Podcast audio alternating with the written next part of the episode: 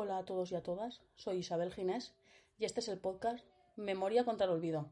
Hoy contamos con la presencia del periodista y nieto de Francisco López, Enrique Pastor López, que nos va a contar la historia de su abuelo, un herrero almanseño deportado al campo nazi de Mauthausen y más tarde al campo Gusen, donde fue asesinado en 1941. Lo primero que nos gustaría saber es un poco la vida de tu abuelo antes de acabar en Gusen, su historia de cómo hizo el servicio militar en África y el regreso a, su lugar de origen. Muchas gracias por la invitación, Isabel. Eh, es un placer poder compartir con vosotros la experiencia, una experiencia tan personal como la, la historia de mi abuelo y os agradezco enormemente eh, este esfuerzo que estáis realizando por eh, divulgar la memoria histórica y episodios tan olvidados como el de los deportados españoles a campos nazis, que es el caso de mi abuelo. Se trata de mi abuelo materno, Francisco López García, un herrero republicano de Almansa, Albacete, eh, que nació en 1904, el 6 de febrero de 1904, y evidentemente con 20 años de edad aproximadamente, eh, después de haber tenido una infancia bastante normal, feliz, él adoraba a su madre, eh, era, venía de una familia humilde, su padre se llamaba Pepe y su madre Pepa, y tuvieron 10 hijos, y de esos 10 hijos, pues en la época eh, evidentemente la mortalidad infantil era muy elevada, pues fallecieron cuatro, creo, al poco de nacer y sobrevivieron seis. Él era uno de esos seis. Y, tenían una relación muy estrecha con su madre porque quedaron huérfanos de padre también muy temprano. Entonces, con 18, eh, 19, fue llamado a filas al servicio militar. En aquellos entonces el servicio militar duraba dos años y con mala suerte que en aquella época que a él le tocó hacer el servicio militar, eh, eh, España eh, estaba combatiendo en, Marruecos contra las diferentes tribus que habían en el norte de Marruecos en aquella época, en el protectorado, era un protectorado, una colonia española y por lo tanto defendía el gobierno español sus colonias y él le tocó hacer la, la mili en plena guerra. De tal manera que ya desde muy joven tuvo que padecer un conflicto bélico. Eh, hay una cuestión que, nos trasladaban mi, abuela, eh, mi tía abuela, eh, respecto a su paso por, por Marruecos, y es que consiguió, al parecer, después de muchos esfuerzos, instalarse en alguna oficina para evitar lo que era el frente. Aún así, no pudo evitarlo. Y él estuvo haciendo la mili con un primo hermano suyo que además eh, fue casi su sombra durante toda su vida. Eh, a mi abuelo le ponían, le pusieron de mote sopas, imagino que por una cuestión eh, familiar, y tenía un primo hermano que era de su misma edad, que hizo la mili con él también, que le llamaban el moreno. Entonces, sopas y el moreno eran como uña y carne. Primos hermanos, creo que nacieron con una semana o dos semanas de diferencia, creo que eran prácticamente uña y carne, ¿no? Y una de las historias que contaban en, casa respecto a la experiencia de la mili en Marruecos es una historia muy dura y es que se ve que después de algún tipo de ataque por parte de, pues, las tropas enemigas, eh, hubo una, una sangría enorme y hubo muchas, muchas víctimas en esa batalla en la que estaban tanto eh, mi abuelo Sopas como su primo el Moreno y contaban en casa que ambos estuvieron buscándose en el campo de batalla durante pues, unas cuantas horas levantando cadáveres. Es decir, iba uno eh, buscando al otro eh, pensando que habían matado a su primo y entonces iban levantando cadáveres para identificarlos, para ver si entre los muertos estaba el primo. Y al final, después de varias horas, se, tropezaron y se encontraron ambos vivos. Y fue una, alegría enorme, evidentemente pero este episodio demuestra un poco que ya esa primera experiencia bélica eh, le condicionó muchísimo, eh, hizo que despertara en él también, imagino, eh, pues cierto espíritu antibelicista, que, no, que después no le sirvió de mucho, por desgracia, pero sí que es cierto que la experiencia de el servicio militar fue totalmente distinta de la que ha venido siendo después, ¿no? A posteriori. Y para él eh, eh, fue una huella, o dejó una huella indeleble el, el servicio militar por el que tuvo que pasar, ya te digo, sería alrededor de 1924-1925 cuando lo hizo. Una vez finalizado, vuelvo a repetir, eran dos años entonces de servicio militar y dos años en guerra. Eh, por cierto, una guerra en la que tuvo un papel eh, muy importante un general, un joven general, el, el, más joven general de la época, que se llamaba Francisco Franco y que pasó a la historia eh, después como el dictador de, de España, pero que en esa contienda también, en la contienda de Marruecos, fue famoso precisamente por su crueldad, porque eh, no tenía reparo alguno en lanzar a los soldados a batallas donde eh, el número de víctimas eh, después de la batalla alcanzaba cifras incalculables hasta la fecha y eso le generó desde luego una tarjeta de presentación que le valió a posteriori para convertirse en el líder de los sublevados en el golpe de Estado de 1936. Entonces, mi abuelo acaba el servicio militar, como digo, alrededor del 24 o 25 eh, y regresa a su tierra natal, a su pueblo natal, al Mansa Albacete. Él era herrero eh, y era herrero porque sabía que el trabajo en el campo era un trabajo muy duro y siempre eh, prefirió trabajar el hierro que trabajar la tierra. Eh, hacía, tenía mucha habilidad en la fragua, de hecho eh, permanecen una buena parte de las herramientas suyas en, eh, en, la propiedad familiar, el yunque, el mazo, el macho que se llamaba, el martillo principal con el que moldeaba el hierro en, Almansa, y él pues monta su negocio, su particular herrería, cerrajería en Almansa, eh, ya pues hacia eh, la segunda eh, mitad de la década de los 20, que es cuando empieza entonces yo creo también un poco su, no solo su vinculación laboral y profesional, sino su vinculación política con un planteamiento muy vinculado a su profesión, a, a la herrería, porque monta la primera asociación de herreros cerrajeros de Almansa. Entonces, yo creo que ya hay eh, en él una inquietud política eh, importante a la hora de eh, coaligarse con el resto de supuestamente competidores, pero al mismo tiempo compañeros de profesión, para obtener también recursos que, que, eran importantes a un precio pues más asequible. No era lo mismo que se juntaran todos los herreros y compraran el hierro en Valencia, por ejemplo, o, donde lo pudieran comprar a un precio mucho más asequible que si lo compraba cada uno por su parte. Y entonces él enseguida empezó a darse cuenta, yo creo, que esta, eh, este planteamiento colectivo tenía unas eh, ramificaciones políticas que le hicieron vincularse directamente a, eh, creemos, porque no tenemos constancia fehaciente, porque no existe ningún carnet, aunque sí que descubrimos un pequeño eh, librito de boletos de lotería, creemos que se afilió o pudo ser simpatizante del Partido Republicano Radical Socialista, que fue un partido que acabó adhiriéndose después a la izquierda republicana. Y era un partido donde además había muchos masones. No sabemos si mi abuelo era masón o no, pero este eh, planteamiento asociativo eh, colectivo con el tema de los herreros, pues indica que podría tener algún vínculo también con la masonería, aunque no lo tenemos claro ni lo hemos conseguido eh, confirmar hasta ahora. Justo en esa época es cuando eh, se compromete con mi abuela, con Enriqueta, por la cual yo me llamo Enrique, y se casan a finales también de los años 20, principio de los 30. Ahora me gustaría que nos contases un poco cómo de Madrid lo reclaman a filas y se va a Barcelona y de Barcelona ya se va al exilio en Francia y de ahí acaba el campo.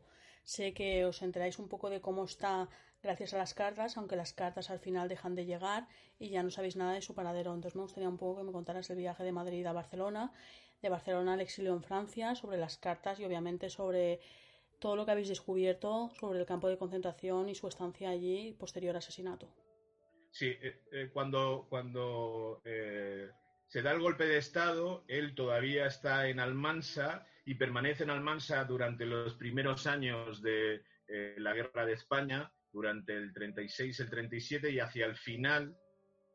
Parece ser que por alguna denuncia, alguna reclamación de algún eh, eh, militante de algún partido de izquierdas, lo reclaman a filas, porque él en principio tenía tres hijos, dos hijas, mi madre, que es la segunda, y mi tía Josefa, que es la hija mayor, tenía dos hijas en aquel momento y además mi abuela se quedó embarazada en el 38 de mi único tío, de su único hijo varón. Entonces, eh, él es llamado a filas en el 38 y eh, lo llevan a una fábrica de armas Albacete eh, con su equipo de soldadura autógena de la, de la, herrería y después lo trasladan a otra fábrica de armas a Madrid.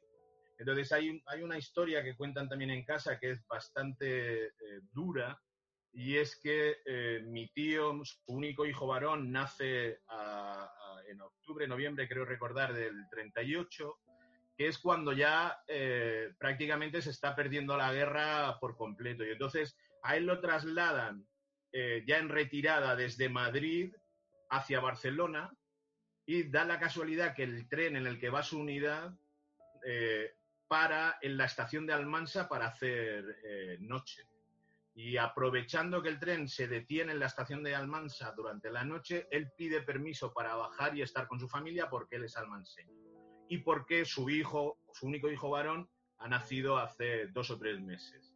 Eh, entonces él baja y esa es la última vez que está con su familia, que, ve a su mujer y a sus dos hijas y a su eh, hijo recién nacido, al que solo lo vio en realidad una vez en toda su vida, que fue esa noche y a la mañana siguiente él regresa a la estación, al tren en el que iba su unidad y se desplazan hacia Barcelona. Y ya parece que eh, evidentemente se, se, le pierde un poco la pista hasta que aparece de nuevo en Francia. Entonces, lo que existe o creemos que sucede es que como la gran mayoría de eh, eh, españoles que acaban siendo refugiados en, el sur de Francia, pues debe pasar por los campos de concentración que eh, Francia habilita a ese casi medio millón de españoles que por culpa de la guerra tiene que pasar al otro lado de la frontera, en los campos de Argelès-sur-Mer, Saint-Cyprien y, y, todos estos campos que en realidad son ya primeros campos de concentración donde las condiciones que viven son totalmente infrahumanas desde luego el gobierno francés no los recibe con los brazos abiertos, eh, los trata más bien como a perros. Eh, hay muchísima gente que muere en esos campos de concentración por las condiciones de insalubridad que existen. Y eh, los franceses, a, a, todos estos hombres en una edad, tanto jóvenes de 15 o 16 años como ya más mayores, como la edad que tenía mi abuelo, incluso algunos más mayores, mi abuelo, vuelvo a repetir, estaría en treinta y tantos por aquella época, les dan varias opciones, pero son muy limitadas. Ellos intentan por todos los medios que regresen a España, pero claro, evidentemente son conscientes, eh, la gran mayoría de ellos, que si regresan eh, van a ser eh, totalmente represaliados, cuando no fusilados, y por lo tanto la gran mayoría de ellos no regresa. Hay un colectivo importante que sí que consigue regresar, pero la gran mayoría de ellos lo que intenta son conseguir avales para tener garantizados que no van a ser represaliados, ¿no? Y eso en aquel momento no era nada fácil. Entonces, el gobierno francés les ofrece varias opciones, muy pocas, como digo, en realidad dos o tres. Las dos más comunes es o bien se alistan en la legión extranjera, es decir, en el ejército francés, eh, eh, y al cabo de cierto tiempo consiguen así la nacionalidad francesa, o bien en unas compañías que se denominan las CTEs, compañías de trabajadores extranjeros, que son también compañías militarizadas, donde eh, eh, van a estar bajo las órdenes de algún sargento, algún eh, cargo militar, pero en realidad van a realizar trabajos sobre todo de obra pública, limpieza de carreteras, acondicionamiento de caminos, construcción de algunos puentes, este tipo de cosas. Entonces, mi abuelo, no sé si existe una relación directa con el número de la compañía y lo pronto que entró en la, en la compañía o a formar parte de la compañía de trabajadores extranjeros, pero mi abuelo pasa a formar parte junto con su primo, el Moreno, que está también con él, y por, lo tanto creemos que se debieron encontrar también en el sur de Francia, ambos primos, pasa a formar parte de la Compañía de Trabajadores Extranjeros número 4. Y enseguida eh, esa compañía, que son alrededor de un centenar de, trabajadores españoles eh, refugiados en Francia, eh, es destinada a un pequeño pueblo en los Alpes franceses que se llama Bourg-Saint-Maurice, que actualmente es una estación de esquí de alta gama, y lo envían allí a, a, este pequeñito pueblo, envían a esta compañía de trabajadores extranjeros, la número 4, a trabajar en este pequeño pueblo de los Alpes franceses, Bourg-Saint-Maurice, y entonces desde allí es donde empieza a enviar cartas por vez primera. Después de haberle perdido el rastro a la familia, en mayo del 39 llega la primera carta, o aproximadamente por estas fechas, llega la primera carta al Mansa desde eh, eh, Bourg-Saint-Maurice, desde los Alpes. Entonces empieza a mandar cartas desde Bourg-Saint-Maurice, donde está desde mayo del 39 hasta diciembre del 39, es decir, más de medio año, eh, contando un poco cuál es su situación allí y las ganas que tiene de volver a España y las ganas que tiene de volver a ver a su mujer y a sus hijos. Es, es, muy triste leer sus cartas. Nosotros tenemos en el archivo familiar como una treintena de cartas que yo transcribí para que todos los miembros de mi familia pudieran leerlas. Y es muy triste leer las cartas que él envía eh, contando cuál es su situación y contando pues la amargura de estar separado de su mujer y de sus tres hijos. Ten en cuenta que sus hijos tendrían entonces, pues vuelvo a repetir, seis, seis, tres y un añito, ¿no? Y no solamente los echaba mucho en falta, sino que sabía que estaban pasando por una situación de penuria y de dificultad enorme. Eh, tenemos, como vuelvo a repetir, 30 cartas. La mitad, un poquito más de la mitad, entre 15 o 20 cartas, las envía desde Bursa Maurice, donde cuenta pues de todo, de, la situación en la que están, lo que les pagan, cómo los tratan eh, los autóctonos. Eh, pues que en, el mes de julio creo que se subió con un compañero de Moixent a recoger la flor de Delvais, que solo crece durante varios días en pleno verano y que es un bien muy preciado en los Alpes y le mandó varias flores a mi abuela, ¿no? En signo de amor hacia ella.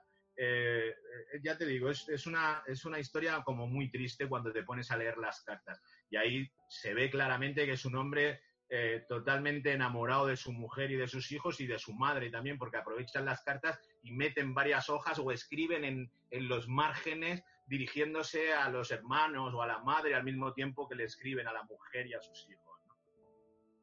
Entonces, hacia final del 39, en diciembre del 39, no sabemos muy bien exactamente en qué fecha, pero justo en el cambio de año, del 39 al 40, con temperaturas que ya eran muy duras en aquel entonces, porque el invierno del 39 y el invierno del 40 fueron inviernos muy duros en toda Europa, con temperaturas de menos 25, menos 30 grados, eh, los trasladan más al norte ya hacia lo que es la parte de Alsacia, la línea Maginot. Yo creo que Francia ya estaba evidentemente en una tesitura muy a la defensiva respecto a lo que estaba sucediendo en Alemania y se temían lo que después sucedería, la invasión alemana. Y entonces a todas estas compañías con refugiados españoles trabajando en ella, militarizadas, pues después de haberlos tenido allí en los Alpes, hacia finales del 39 los mandan al norte de, de Francia y entonces están en un pueblecito donde él sigue enviando cartas, un pueblecito que se llama Baerendorf, que pertenecía a la Alsacia, eh, cerca del Bajo Rin, muy cerca de la Alsacia del Bajo Rin, y ahí es donde eh, envía el resto de cartas, alrededor de una docena, eh, contando un poco, pues, de nuevo, los problemas que tienen de, integración, porque los de allí les miran mal, cómo los de esa zona de, Francia no hablan la misma lengua que los Alpes, porque es una zona de, influencia germánica y tienen un dialecto germánico y ellos ya habían aprendido más o menos a hablar o a chapurrear el francés y ahora les cuesta de nuevo adaptarse a esta zona y los miran mal porque eh, desconfían de ellos, eh, hasta que se vuelven a hacer un poco con la confianza de la población local y todo esto. Y bueno, eh, siguen haciendo trabajos, ya te digo, de acondicionamiento de, caminos, carreteras y ese tipo de cosas, hasta que la primera carta que tenemos de mi abuelo en Francia es del, de mayo del 39 y la última carta que tenemos de él en Francia es justo un año después, de mayo del 40. Y en mayo del 40 manda la última carta donde no hace referencia alguna al tema de la invasión a Alemania, pero los alemanes entran en Francia justo hacia finales de mayo, principios eh, de junio de 1940, e invaden Francia y los capturan a, todos ellos, a todos los republicanos españoles que estaban en compañías de trabajadores extranjeros o en la Legión extranjera y eh, en un primer momento los llevan a campos de prisioneros. ¿Y cómo vais descubriendo poco a poco su historia? Es decir, que acabó en el campo de concentración de Mauthausen, luego en Gusen, y cómo fue asesinado ahí. Porque claro, no recibir cartas, no saber bien su paradero, la incertidumbre es durante toda la vida, porque si recibes cartas más o menos puedes intuir qué le está pasando, pero claro, no recibíais cartas, no sabíais en qué lugar estaba, y esto es una investigación muy, ardua. ¿Nos puedes contar un poco el proceso y cómo descubristeis todo? La situación que se da es la siguiente. Evidentemente, imagínate, mi madre lo cuenta y la verdad es que se te pone la piel de gallina cuando lo cuenta, pero imagínate, con dos hijas, pues ya, ya estarían en los 7 y 4 años, el cartero durante el 39 y el 40, es decir, desde mayo del 39 hasta mayo del 40, el cartero estuvo llevando casas, eh, cartas a casa en, en, Almansa de su padre, ¿no? Y entonces, eh, tanto mi tía, que es la hermana mayor, como mi madre esperaban al cartero como agua de mayo, ¿no? Que les trajera carta de su padre, ¿no? Y entonces llegó sencillamente un día en que... Eh, no, no dejaron de recibir cartas. Entonces, mi madre cuenta cómo ella y su hermana le preguntaban día sí, día también al cartero, traes carta de mi padre, y el cartero le decía que no.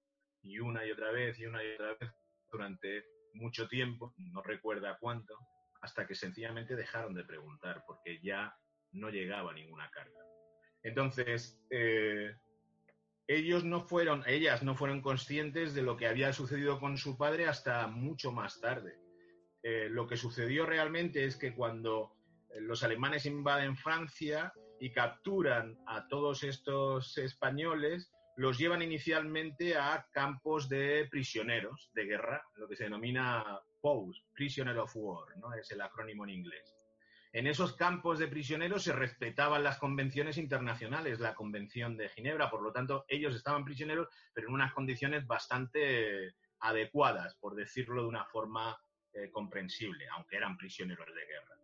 Y lo que sucedió fue lo siguiente, y es que el gobierno franquista, eh, después de una visita del que era eh, la mano derecha de Franco, que era su cuñado, Serrano Suñer, eh, después de una visita de Serrano Suñer a Berlín, donde se reúne con Hitler y con Himmler, eh, todo parece indicar que eh, el acuerdo que alcanzan, el acuerdo al que llegan, es que todos esos españoles que están en Francia y que han sido capturados por los alemanes no son españoles.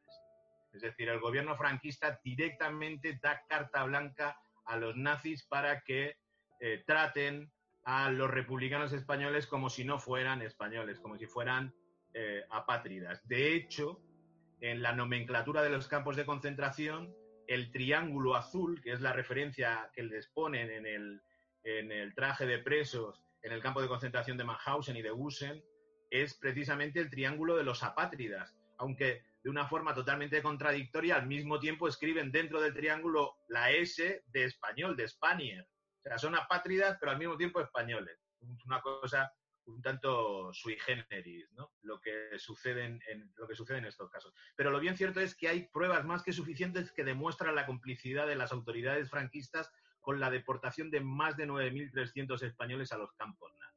Ellos después lo han intentado ocultar de mil maneras. De hecho, Serrano Suñer negaba que él hubiera hablado de ese tema con los nazis, pero hay pruebas fehacientes de que eso es así porque y la, y la más fehaciente es esta que os voy a contar, que descubrió el, el, que es probablemente el mayor especialista en el tema de la deportación española a campos nazis que existe actualmente en España, que es el historiador Benito Bermejo. Benito Bermejo descubrió que al día siguiente de esa reunión que os he dicho de Serrano Suñer con Himmler y con Hitler, en Berlín, desde la Gestapo sale desde las oficinas centrales de la Gestapo, sale una orden a todos los campos de prisioneros diciendo que los eh, eh, prisioneros españoles deben ser ya trasladados a campos de concentración. Parece demasiada casualidad que al día siguiente de que Serrano Suñer se reúna con los jerarcas nazis, envíen ya a la Gestapo a los campos de prisioneros, que es lo que sucede, donde separan a todos los españoles, los entrevistan y por lo tanto eh, decide ya la Gestapo a cuántos de ellos va a trasladar a campos de concentración y al final acaban siendo, como he dicho antes, 9.300, más de 9.300, casi 10.000 los españoles que acaban en campos de concentración. Mi abuelo eh, tiene un periplo de este estilo que os estoy contando, es decir, lo detienen en Baerendorf o cerca de Baerendorf, donde él estaba con la compañía de trabajadores extranjeros, lo envían primero a Belfort, que es un campo de prisioneros en Francia, de Belfort lo trasladan al norte de Alemania, a otro campo de prisioneros que se llama Fallinbostel, y desde Fallinbostel, cuando se produce esta decisión de, eh, o este acuerdo entre las autoridades franquistas y los nazis, ya lo trasladan a Mauthausen. Mi abuelo entra en Mauthausen el 27 de enero de 1941 con el convoy más numeroso de españoles que llega al campo de concentración de Mauthausen, que son más de 1.200, entre 1.200 y 1.500, no recuerdo ahora la cifra exacta. Pero ese día, el 27 de enero de 1941, llegan a, Mauthausen más de 1.000 españoles, trasladados de distintos campos ¿eh? de prisioneros. Bien, eh, eh, él entra en Mauthausen el 27 de enero Y muy poquito tiempo después, él está, lo, primero que hacía nada más llegar a Mauthausen, imagino que además de alucinar en colores después del viaje en trenes eh, como si fueran ganado y en unas condiciones también muy insalubres donde no les daban prácticamente nada, tenían allí un, eh, un cubo para hacer sus necesidades y estuvieron viajando probablemente de dos a tres días más o menos en esas condiciones cuando llegan al campo de concentración de Mauthausen Recuerdo, Mauthausen está en Austria, justo al ladito del río Danubio, muy cerquita de la ciudad austríaca de Linz, L-I-N-Z, una ciudad preciosa, por cierto, eh, como toda Austria en realidad. Eh, bueno, llegan el 27 de enero de 1941 y cuando entran en el campo, normalmente lo que se hacía era los metían en una zona del campo que era la zona de cuarentena. Ahora que estamos en confinamiento lo entenderemos mejor, pero para evitar precisamente eh, epidemias, y, que allí las hubo y muchas, eh, por las condiciones en las que vivían los deportados, eh, los metían en un primer momento en una zona de cuarentena. La zona de cuarentena era sencillamente un patio gigante que tenían en el propio campo, donde los que estaban ya medio moribundos acababan de morirse y los que no se morían, al cabo de 14, 15 días, un par de semanas, los sacaban y entonces ya les daban un destino más o menos en función de las necesidades que tenían los nazis si tenías suerte y eh, eh, sabías hablar idiomas, pues tendrías más opciones de poder comunicarte y de tener un puesto a lo mejor que te permitiese eh, una situación más llevadera.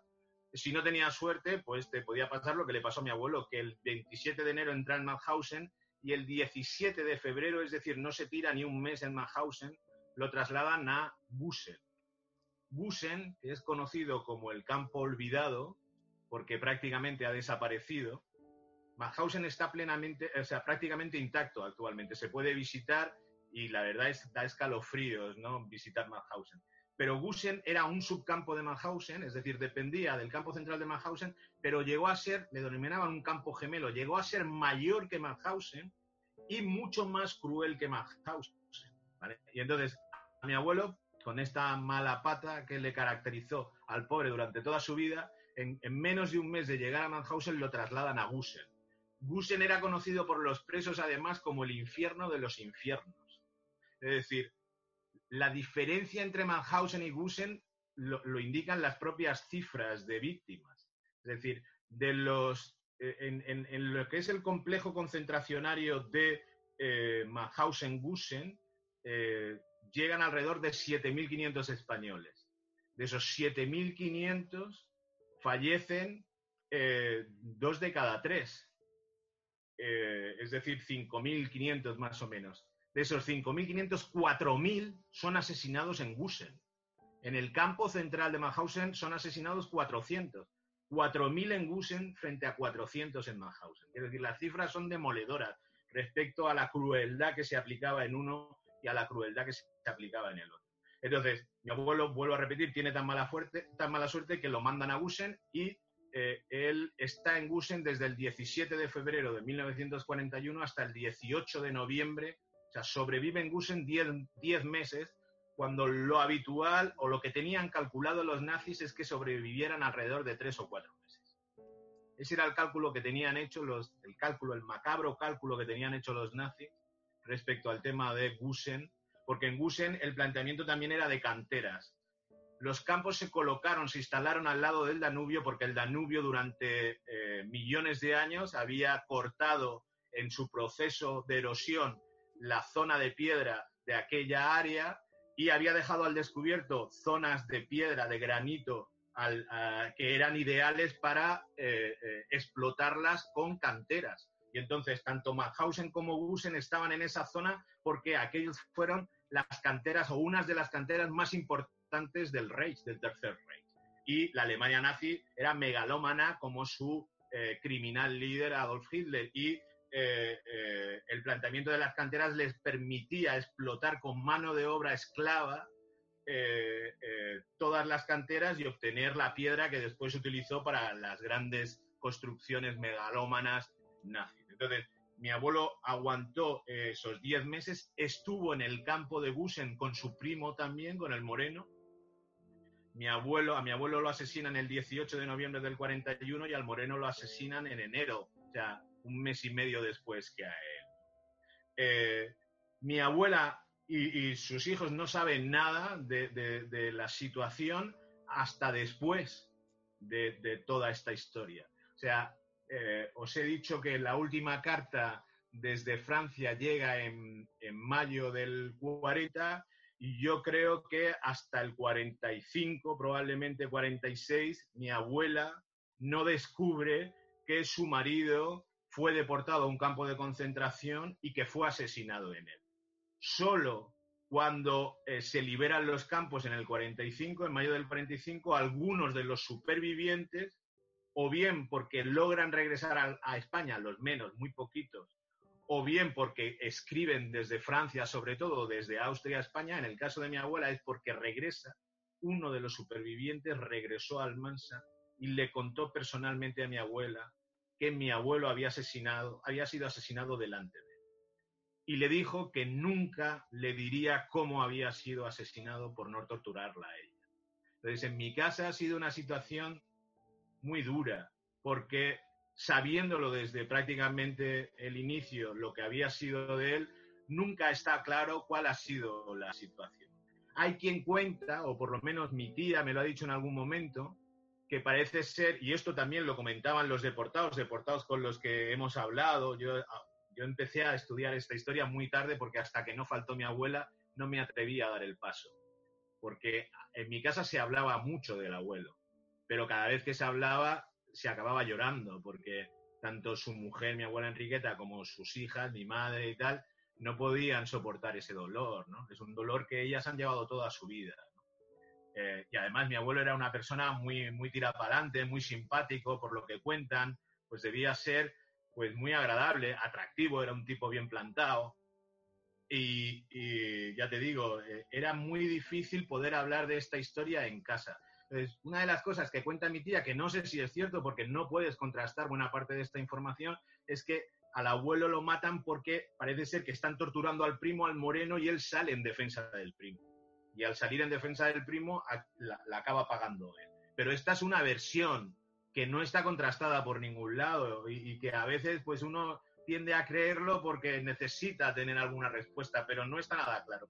Lo que sí que está claro, y eso nos lo han dicho todos los especialistas, es que ese invierno, que fue después del anterior, el del 40 había sido 25 grados bajo cero, ese invierno fue igual de, duro. Un invierno muy duro, imaginaos en Austria, al lado de un río enorme, la humedad que haría y en las condiciones en las que los tenían, ¿no? Y además, según cuentan, durante esa etapa hubo asesinatos masivos por parte de los SS de, eh, los eh, eh, deportados que, estaban en Gusen. Y hay mil formas. Carlos Hernández de Miguel, que es también familiar, periodista, compañero periodista, y que ha estudiado a fondo la historia de su tío, que fue un superviviente de Mauthausen, en su libro Los últimos españoles de Mauthausen habla de las mil formas que utilizaban los nazis para asesinar, para matar a, los deportados en los campos y la verdad es que estremece, ¿no? Entonces, bueno, ya te digo, se enteran de que ha sido asesinado en Gusen, pues cuando ya han sido liberados de los campos. Yo hace bastante tiempo eh, visité el campo de Bauhausen y varios campos y impone muchísimo porque es que hasta lloras porque aparte de saber lo que ha pasado ahí, también la sensación cuando entras, porque están los hornos, porque está, lo notas todo muchísimo. Y claro, yo soy una persona que no he tenido ningún familiar en el campo y fue muy dura la experiencia de los campos que he visitado. Entonces, sé que visitaste hace poco el campo con, con tu familia y tal. Tú, como tu abuelo estuvo dentro, es una situación más dolorosa, más personal. ¿Cómo fue el viaje? ¿Por qué lo hicisteis y las emociones que vivisteis ahí? Bueno, fue, fue algo también curioso, porque mi tío, eh, el único hijo varón de Sopas, de mi abuelo, eh, allá por 2013, 2014, eh, me dijo, yo ya llevaba, yo empecé a investigar la historia de, mi abuelo a principio de la década de los 2000. Yo ya llevaba casi una década investigando la historia del abuelo y la conocía relativamente. Ya te digo, me cuesta mucho profundizar en estas historias porque es muy difícil eh, conseguir información porque ha estado oculto deliberadamente en nuestro país, en España, eh, durante casi 80 años. Es que ha sido alucinante porque que, se ocultara por parte del gobierno franquista, de las autoridades franquistas, que como digo, fueron cómplices de este genocidio o de este pequeño genocidio en el caso de los españoles, ¿no? Eh, aún lo comprendo, pero que después de la transición no fuéramos capaces de, cuando todavía había mucha gente, muchos supervivientes, que estaban viviendo en Francia, a los que no se permitió volver a su país, pues por lo menos homenajearles por, lo sucedido, por lo que habían tenido que, eh, padecer, ¿no? Eh, a mí me parece sencillamente increíble y, creo que es una, asignatura, una de las grandes asignaturas pendientes de este país, de nuestra democracia, el, el reconocer lo que sucedió con estos compatriotas, ¿no? Eh, cuyo gran pecado fue ser republicanos y por lo tanto defender las ideas de eh, eh, el gobierno legalmente establecido en la época y no las del dictador que se levantó y se sublevó contra el gobierno legalmente establecido. Entonces, el planteamiento de el viaje surge porque mi, tío, que es además un industrial del zapato en, en Almansa, bastante conocido, eh, por tanto no es eh, eh, sospechoso de ser comunista ni nada de esto, quería tener más, yo creo que más claro qué era lo que había sucedido con su padre, yendo al sitio donde sabían que lo habían asesinado. Ten en cuenta que mi tío es el primero que conoce realmente un poco el periplo de su padre porque tuvo que hacer las primeras gestiones para poder certificar tanto la muerte de su padre como gestiones para que él pudiera hacer el servicio militar o en este caso librarse del servicio militar, eh, poder acceder a determinadas ayudas, a la indemnización eh, que eh, dio el gobierno alemán a las víctimas del holocausto, a las víctimas del nazismo. Mi abuela cobró la pensión en marcos alemanes gracias a las gestiones que había hecho mi tío para que se reconociera la muerte en el campo de concentración de mi abuelo. Bien, mi tío, por lo tanto, tenía bastante información de lo que había sucedido, aunque tampoco había abundado mucho en la historia de su padre, porque para él también era y suponía un gran dolor. Pero ya en el 2014, que ya estaba prácticamente jubilado eh, y, tenía tiempo y dinero suficiente, me dijo, eh, Enrique, por favor, organiza un viaje a, a y yo, que llevaba ya bastante tiempo, le hice caso, hablé con mi madre también, mi madre estaba por la labor, con mi tía Josefa, eh, mi tía vive en Madrid, mi madre en Villena, Alicante y mi, tío en Almansa. Y hablé con los tres, los tres estaban por la labor y entonces monté un viaje familiar muy potente con alrededor de 30 eh, miembros de nuestra familia, incluidos los tres hijos de mi abuelo Y entonces eh, hablé con Benito Bermejo, con el que me une una gran amistad. De hecho, sigo trabajando y colaborando con él, investigando en algunas cuestiones vinculadas a la deportación. Y eh, Benito Bermejo me puso en contacto con una señora, Marta Gamer se llama, que es miembro del Comité Memorial de Gusen. Eh, y yo tenía conocimiento de la existencia de la Amical en Francia, donde, a la que habían pertenecido la gran mayoría de los supervivientes de los campos de concentración españoles que no pudieron regresar a España, y la gran mayoría formaba parte de la Amical en, en Francia. Me había asociado a la Amical de España, pero en la Amical de España la verdad es que estaba todo como muy, muy, muy quieto. Además, coincidió con la etapa en la que se les coló un impostor de presidente, un tipo que se hizo pasar por deportado, pero que no era en realidad no fue en realidad deportado, Enrique Marco, que fue presidente de la Amical Española, una cosa lamentable. Y entonces yo me di de baja de la Amical coincidiendo con aquella historia porque eh, más allá del boletín que daban tampoco me ayudó en mucho más. Y fue Benito el que me puso en contacto, que yo no lo conocía, con el Memorial de Gusen, con el Comité Memorial de Gusen y con Marta. Entonces yo hablé con Marta y eh, quedamos en que ella nos iba a acompañar durante eh, la visita tanto a Mannhausen como a Gusen. Entonces, efectivamente, eh, fuimos, ya te digo, una treintena de, familiares a Austria, viajamos a Austria y pues creo que fue julio de 2014, uno de esos días del mes de julio, quedamos con Marta y fuimos al campo. viajamos hasta la entrada del campo donde nos esperaba Marta y Marta nos hizo de Cicerone por el campo de concentración. La verdad es que, mm, bueno, las emociones están a flor de piel cuando vas a un sitio donde sabes que han asesinado a un familiar tan directo tuyo como el padre de tu madre, o en el caso de mi tío y de mi madre, su propio padre, pues evidentemente es, eh, es peliagudo, ¿no? Eh, pero también hay una cosa que nosotros, por lo menos en nuestra familia, tenemos claro. Nosotros somos no sé si gracias a que al final acabó siendo un matriarcado mi familia, porque mi abuela vivió toda su vida con una hermana eh, soltera suya, mi tía Catalina, eran casi una pareja de hecho, siendo hermanas era casi una pareja de hecho y nos criaron a todos, ¿no? A, a sus hijos primero, a mi madre, a mi tía, a mi tío y a todos los nietos después. Entonces en mi casa la unidad familiar es una piña, vamos, pero consistente, tan dura como el yunque de la herrería de mi abuelo, diría yo. Entonces, el hecho de ir todo el grupo familiar a la visita, yo creo que ayudó también a que esa visita fuera mucho más llevadera y a que las emociones no acabaran por destrozarnos, ¿no? aunque fue muy duro, la verdad.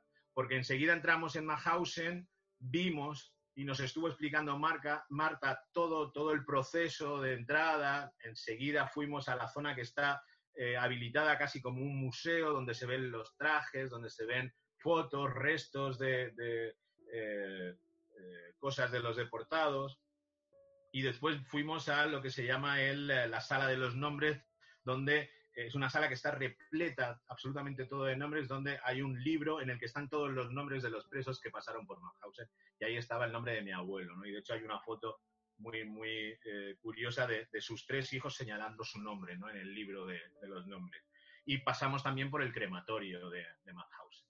Sin embargo, de esa visita, y aunque buena parte, o sea, toda la mañana estuvimos en, en fuimos a comer, bajamos a la cantera, que también fue eh, muy emotivo, y vimos la escalera de los 186 peldaños, famosa, donde eh, murieron muchísimos españoles subiendo, acarreando piedras, ¿no? Desde la cantera hacia la zona alta del campo. Eh, después de comer, Marta nos trasladó a Gusen. Y yo he de reconocer que para mí Gusen fue una de las cosas que me abrió por completo las carnes y que me dejó totalmente patidifuso porque no entendía nada.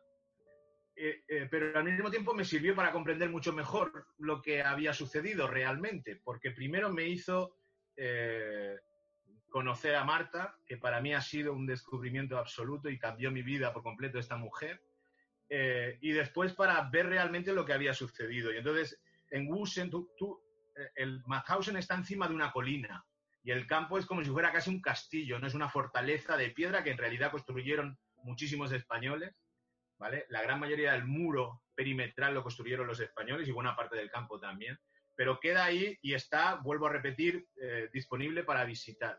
Pero Gusen prácticamente acabó eh, desapareciendo, eh, porque aquella zona de Austria quedó en manos de los soviéticos cuando los aliados le ganaron la guerra a Hitler y los soviéticos prácticamente lo destrozaron ya el campo. Además estuvieron explotando las canteras también y entonces eh, eh, Austria, que se independizó en el 55, tú fíjate, se liberan los campos el 5 de mayo de 1945 y Austria se independiza en el 55. Hay ahí 10 años donde Mauthausen permanece prácticamente intocable porque es cierto que su envergadura y su forma y el sitio en el que está le protegen más y el Comité Internacional también se dedica a, cuidar y a preservar el campo, mientras que como los soviéticos se han quedado con Gusen y lo acaban destrozando todo, cuando se independiza Austria en el 55, lo que deciden los austriacos, el gobierno austriaco de la época es, pues ya que está todo hecho polvo, pues lo vamos a hacer desaparecer prácticamente. Y entonces deciden urbanizar la zona donde había estado el campo de concentración en el que habían sido asesinados la gran mayoría de los españoles por supuesto, en España, España en esta historia siempre ha estado totalmente al margen de todo esto. O sea, oír hablar aquí de Gusen es casi rara avis, poca gente ha oído hablar. De Mauthausen aún dirá que va, pero de Gusen prácticamente nadie. Los que estamos vinculados por eh, cuestiones familiares son los investigadores o alguien que se haya preocupado de conocer aquella historia. Pero Gusen, que debería ser realmente el campo de concentración más conocido en España, hoy por hoy está considerado el campo olvidado, también en Austria. Entonces, eh, lo que sucede es eso, que Austria decide urbanizar aquella zona y yo cuando voy a visitarlo con mi familia descubro que eh, la puerta principal del campo de Gusen es hoy un chalet, un chalet particular, con jardín en la parte de delante y piscina en la parte de detrás. Que lo que era el burdel, el prostíbulo que tenían los nazis donde prostituían a deportadas, es hoy una casa particular, pero es que ves la foto del 40 y poco en el campo y la foto de hoy y, prácticamente no ha habido cambio entre, entre, la imagen que tenía el prostíbulo en la época y la que tiene ahora. el edificio donde más españoles murieron en el campo de Gusen fue un edificio que construyeron ellos que se llama El Molino, ¿vale? que era un molino de piedra, el molino de piedra más grande de Europa de aquella época la piedra que se sacaba de la cantera se llevaba a ese molino y se machacaba para hacer grava o para adecuarla a las necesidades de construcción que tenían los nazis. Con ese molino acabó regalándoselo, dándoselo a la empresa que trabaja en aquella misma zona, que son los Pochaker. Y está abandonado por completo y está prácticamente cayéndose. El gobierno austriaco ha intentado que Gusen desaparezca y gracias a Marta y a la gente del memorial de Gusen, los pocos edificios que quedan se mantienen y esta semana pasada, coincidiendo con el 75 aniversario de la liberación de los campos, el gobierno austriaco ha anunciado que va a comprar esos edificios, incluyendo la puerta de entrada principal, que hoy es un chaletazo, como os decía, el burdel, los cinco o seis edificios que permanecen en pie de Gusen.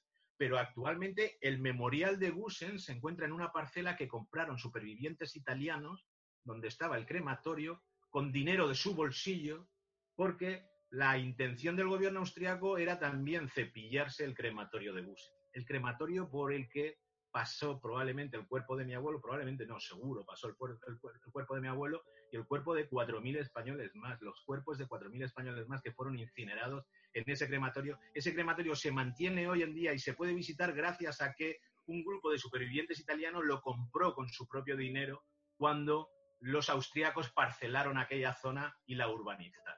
yo descubrí en esa visita de 2014 todo aquello.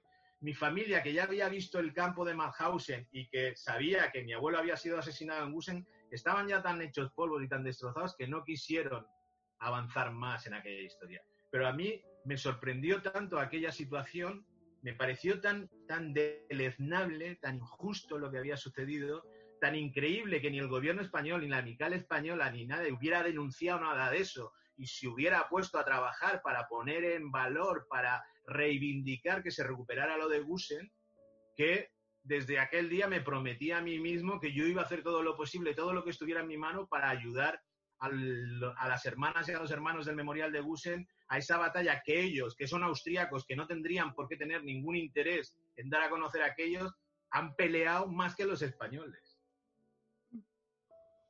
Una pregunta que tengo, que yo soy muy crítica, igual que tú, claro, con cómo se da la historia en España, en sentido de que con el atraso que llevamos y cómo se da la historia en España en sentido de que hace poco murió Billy el Niño con todas sus medallas y sus honores, aún estamos exhumando cuerpos de cunetas y de fosas comunes, no han habido homenajes hasta hace poco de los deportados y los muertos en campos de concentración, y tú coges un, libro de texto cualquiera, de historia, y no saben que el campo de concentración de Argelés, no saben lo de Gusen, no saben lo de Mauthausen.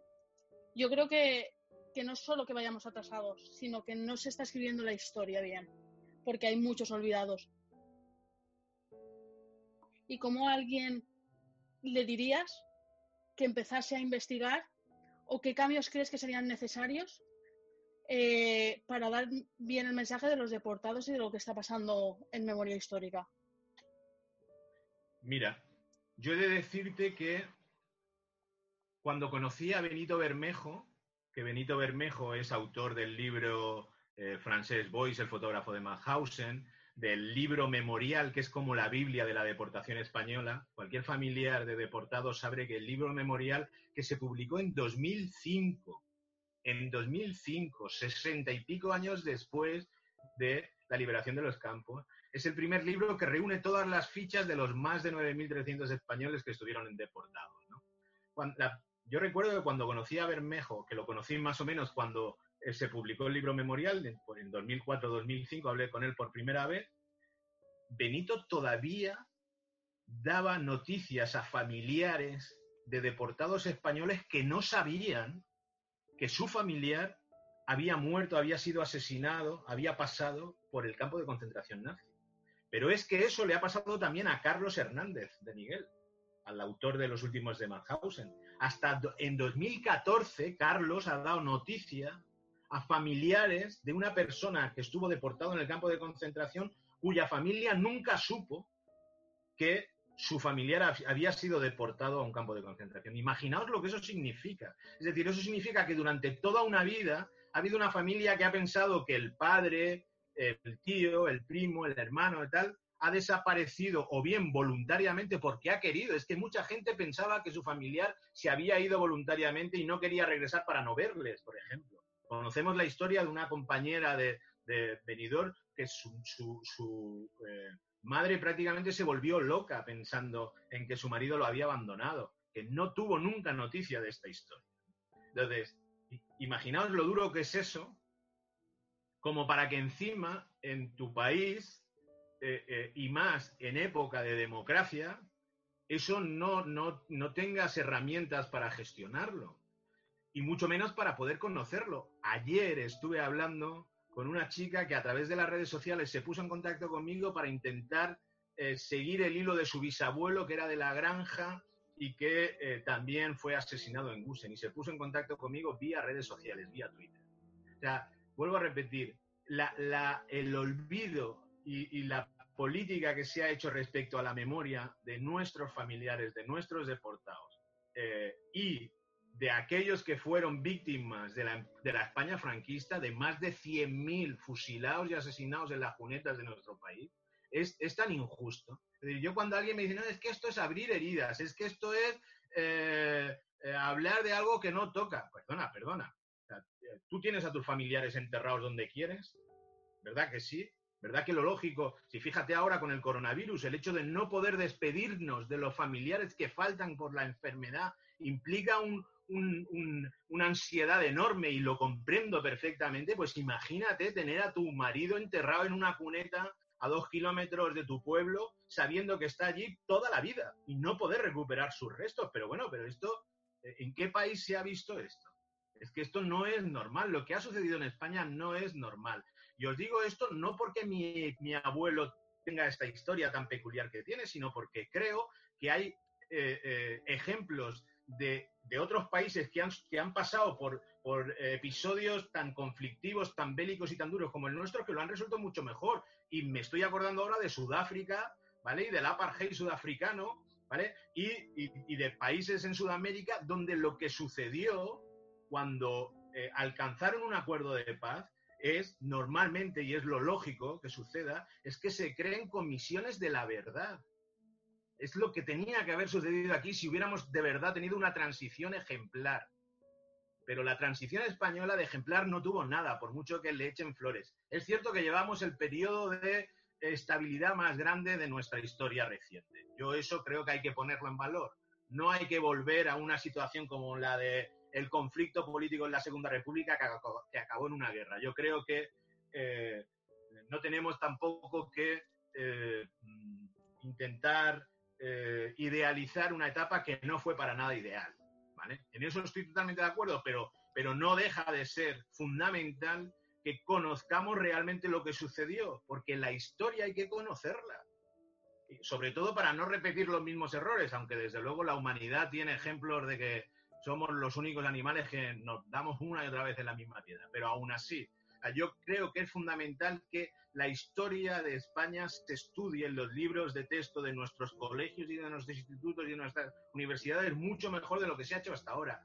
Por lo tanto, para mí es fundamental que todo esto aparezca en los libros de texto, que haya investigadores como Benito, pero no solo Benito, sino que haya mil Benitos que estén estudiando esto y que trasladen todo aquello a los libros de texto. Y desde luego que se permita que aquellos familiares que quieren recuperar los restos de sus familiares puedan hacerlo, además con la ayuda del gobierno, porque al fin y al cabo, quien hace desaparecer a esas personas es el gobierno. Sería una dictadura lo que fuese, pero es el gobierno el que en aquella época el que fusiló a la gente.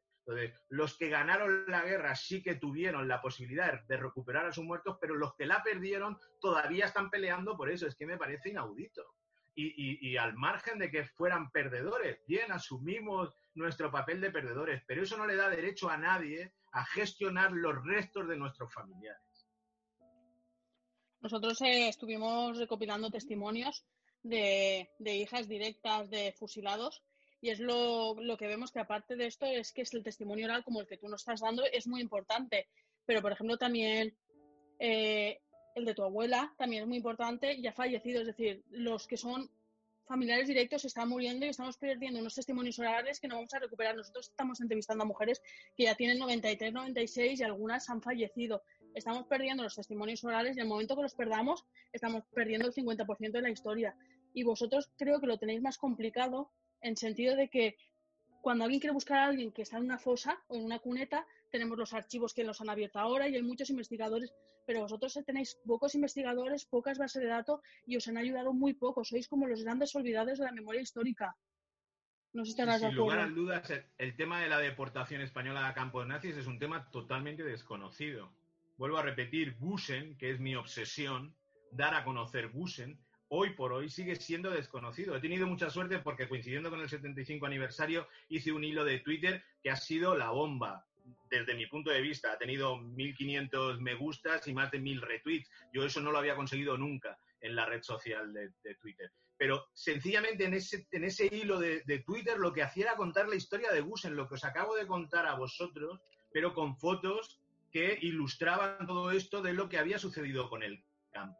Pero es que vuelvo a repetir, es que incluso gente que es profesional eh, eh, habla de Mauthausen y nunca menciona a Gusen, porque la tendencia es a hablar del campo central, cuando en realidad en nuestro país, vuelvo a repetir, el mayor número con diferencia, la única cifra, el único número de cuatro cifras de deportados asesinados lo tiene Gusen. Todos los demás campos, Auschwitz, Buchenwald, Ravensbrück, que es el campo de las mujeres, otras de las olvidadas, por cierto. O sea, de las mujeres deportadas, si se ha hablado poco de los deportados, de las mujeres deportadas se ha hablado prácticamente nada. Y gracias a que había ejemplos como Neus Catalá, que pelearon hasta hace dos días con 100 años por la memoria de las mujeres de Ravensbrück. Entonces, es cierto que la deportación española ha sido un tema totalmente olvidado, pero es que ha sido olvidado, entre otras cosas, porque ha habido interés en olvidarlo porque era muy evidente la colaboración entre el gobierno franquista y la, y la Alemania nazi en esta historia. Entonces, esto de que hubiera vínculos entre los nazis y los españoles como que no gustaba a nadie, pero a nadie quiero decir ni a los de las izquierdas, ¿no? que llevan gobernando durante muchos años en esta etapa de democracia. Y eso no ha ayudado a dar a conocer esta historia. Pero es que te voy a decir más, me, hablabas de la, de, la, de la historia, de las historias orales que se pierden. Cuando te hablaba de Marta en el, en el Gusen Memorial, Marta era una maestra de Gusen, ¿vale? que no tenía ni idea tampoco de la existencia de Gusen hasta que llega al pueblo, se pone a dar clase y sus alumnos empiezan a contarles que han estado jugando en un lago que hay ahí al lado de la montaña y que se han encontrado una metralleta, ¿no? Y la mujer con, con otra gente del pueblo empiezan a tirar de la cuerda de estas historias que le van contando sus alumnos y se dan cuenta de que efectivamente están viviendo en un sitio donde había un campo de concentración, en, donde hubo un campo de concentración. Un campo de concentración que había sido un infierno, ¿vale? ¿Qué es lo que pasa? esta gente que empieza a asociarse y a crear una especie de asociación sobre la historia local de Gusen, empieza a entrevistar a mujeres que vivieron aquella época en aquel pueblo. Los hombres estaban en el ejército, pero las mujeres sí que estaban allí. Y las mujeres que habían estado calladas durante décadas empezaron a contar lo que habían visto.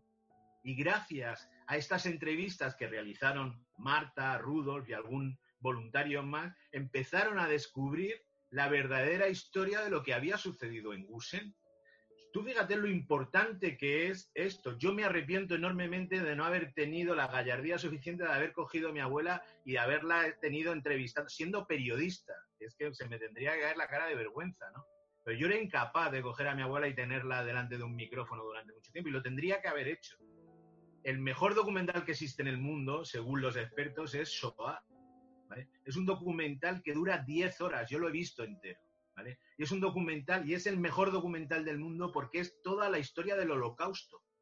Que un tipo belga, creo recordar, o francés, ya no recuerdo ahora, el director, se tiró durante los años 60 y 70, se tiró 12 años grabando entrevistas a nazis, supervivientes eh, del holocausto en Polonia, Alemania, a todos los protagonistas.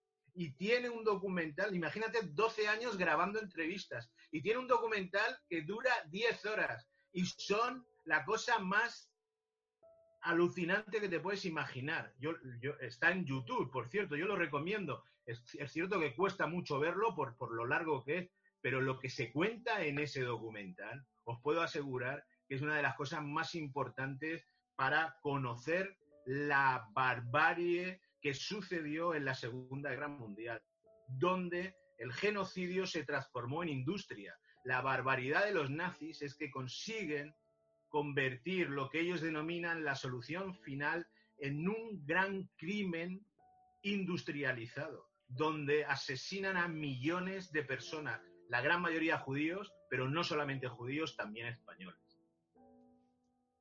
Y para ir acabando, simplemente eh, en vez de hacerte una pregunta, que des el mensaje que quieras. Bueno, yo, yo estos días, coincidiendo con la liberación del, 75 aniversario de la liberación de los campos de Mauthausen y Gusen, yo siempre recuerdo, hay, dos mensajes que para mí son importantes, que, en realidad serían tres. El primero, Gusen, remember Gusen, ¿no? recordar Gusen, porque eh, eh, si es un campo olvidado es porque ha habido interés en que se olvidase. Y yo creo que los españoles no nos podemos permitir ese lujo, el de olvidar una historia que nos afecta tan directamente. El gobierno polaco, la gran mayoría de las víctimas de Gusen en Gusen fueron asesinados alrededor de 40.000 personas. 4.000 españoles, un 10% españoles, ¿vale? En Gusen, solo en Gusen. Eh, el 12%, o sea, alrededor de eh, tres veces más, 12.000 eran polacos, fueron polacos, ¿vale? El gobierno polaco ha estado totalmente implicado desde hace una década en recuperar la memoria de Gusen, mientras que el gobierno español ha estado totalmente desaparecido. Por lo tanto, para mí, el primer mensaje sería recordar Gusen y exigir a las autoridades españolas que se impliquen en la recuperación de la memoria del campo de concentración nazi de Gusen, donde fueron asesinados más de 4.000 españoles. Ese es el primero. Y los dos últimos que tienen que ver con el ejemplo vital que nos dieron los deportados supervivientes, eh, son para mí fundamentales, porque tienen que ver con mantener viva la memoria y combatir el discurso del odio.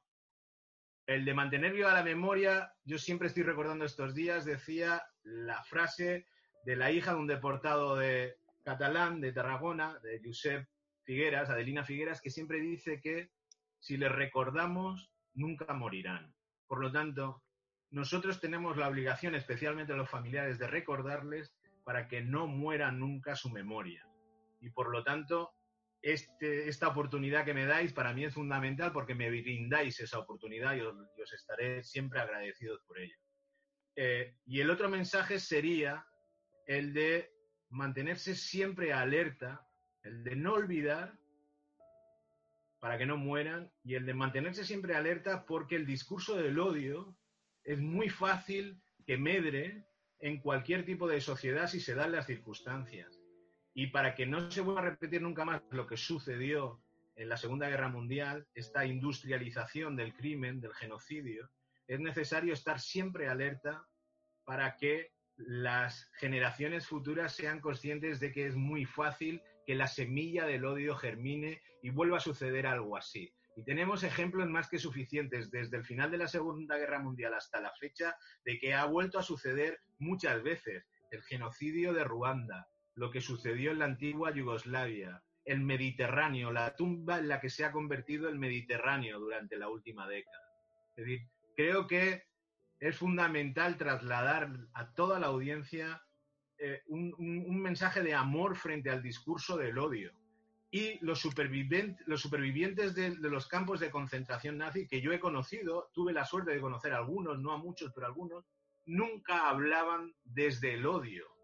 Nunca. Gente que había sufrido las torturas más espeluznantes y que había visto los crímenes más bárbaros, nunca hacían referencia a cuestiones relativas a venganza, a cuestiones relativas a eh, guerras, ellos lo que pedían es que no se les olvidase, especialmente a los que habían caído en los campos de concentración, a los que habían sido asesinados, y especialmente estar alertas para que algo así nunca más pudiera volver a suceder. Y hasta aquí el episodio de hoy. Muchas gracias a Enrique Pastón, que como hemos recordado es periodista y es el nieto de Francisco López, el herrero almanseño, deportado al campo nacido en Mauthausen y más tarde al campo Gusen, donde fue asesinado en 1941. Me gustaría añadir por último que Benito Bermejo, uno de los grandes historiadores de este tema, Enrique y otro centenar de familiares de deportados han creado un grupo de trabajo llamado Triángulo Azul en el seno de la Asociación para la Recuperación de la Memoria Histórica, para mantener viva la memoria de nuestros deportados. Si queréis más información o tenéis alguna idea de que algún familiar puede haber estado ahí, podéis contactar en trianguloazul.es. Muchas gracias. Era en Stutthof. El, segundo, primero fue Auschwitz, Birkenau, y el segundo fue Stutthof. Era un campo más compacto, más, no tenía cinco o seis hornos, tenía tres nada más. Y nos hacían levantar de mañana. Nos, nos contaban. Te dejaban dos horas parado casi desnudo con las zapatillas de madera, bajo cero. No sentía los pies, no sentía las manos, no sentía ni que estaba parado, con una chimenea al lado, grande. Salía humo, humo, dulce salía de esa chimenea. ¿Quién se iba a imaginar nada? Y había otro, otra casilla más allá que decían que era la galloba, cámara de gas. Yo no tenía idea. Y veo que entra gente por un lado y abren las puertas de adelante y sale un montón de gente entreverada abrazándose así, muertos. Estaban agarrando para respirar aire de arriba. Los sacaron en carretillas y los traen a la, debajo de la azotea en que yo estaba. Y los tiran para adentro y van otra vez. Le digo, papá, yo voy a bajar. No, yo tengo que ver lo que es, le digo. Yo era muy curioso. No, ya yo estaba abajo. Agarré un serrucho, una pinza, me metí acá, estaba empapado en, el, en y entré. Había un montón de muertos en la mitad, los que traían de allá. No, no, no les daba tiempo de quemar, los tiraban al piso.